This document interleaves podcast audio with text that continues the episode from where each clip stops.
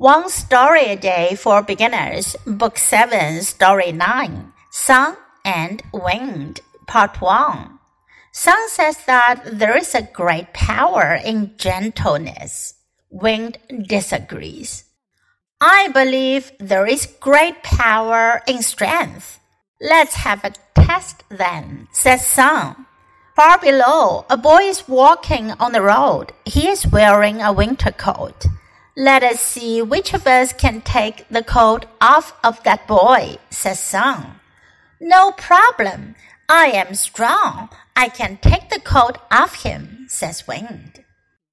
今天的故事来自一个非常着名的寓言《Sun and Wind》太阳和风，也就是我们很熟悉的故事《北风和太阳》。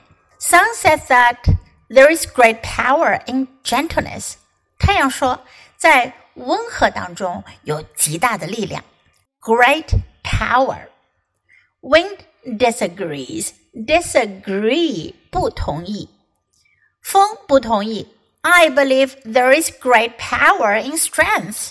我认为在力量当中才有极大的力量。Let's have a test then, says Sun。太阳就说了，那我们来个测试吧。Far below, a boy is walking on the road。在远远的下面，在地面上有个男孩，他正在路上走着呢。He is wearing a winter coat。他穿着一件冬天的外套。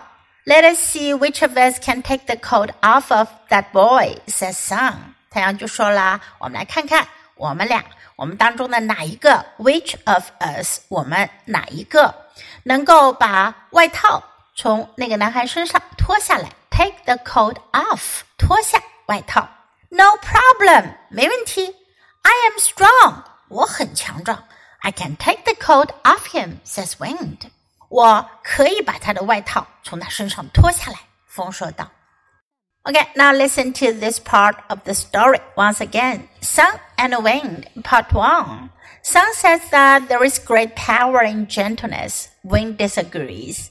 I believe there is great power in strength. Let's have a test then, says Sun. Far below, a boy is walking on the road. He is wearing a winter coat. Let us see which of us can take the coat off of that boy, says Sun. No problem. I am strong. I can take the coat off him, says Wind.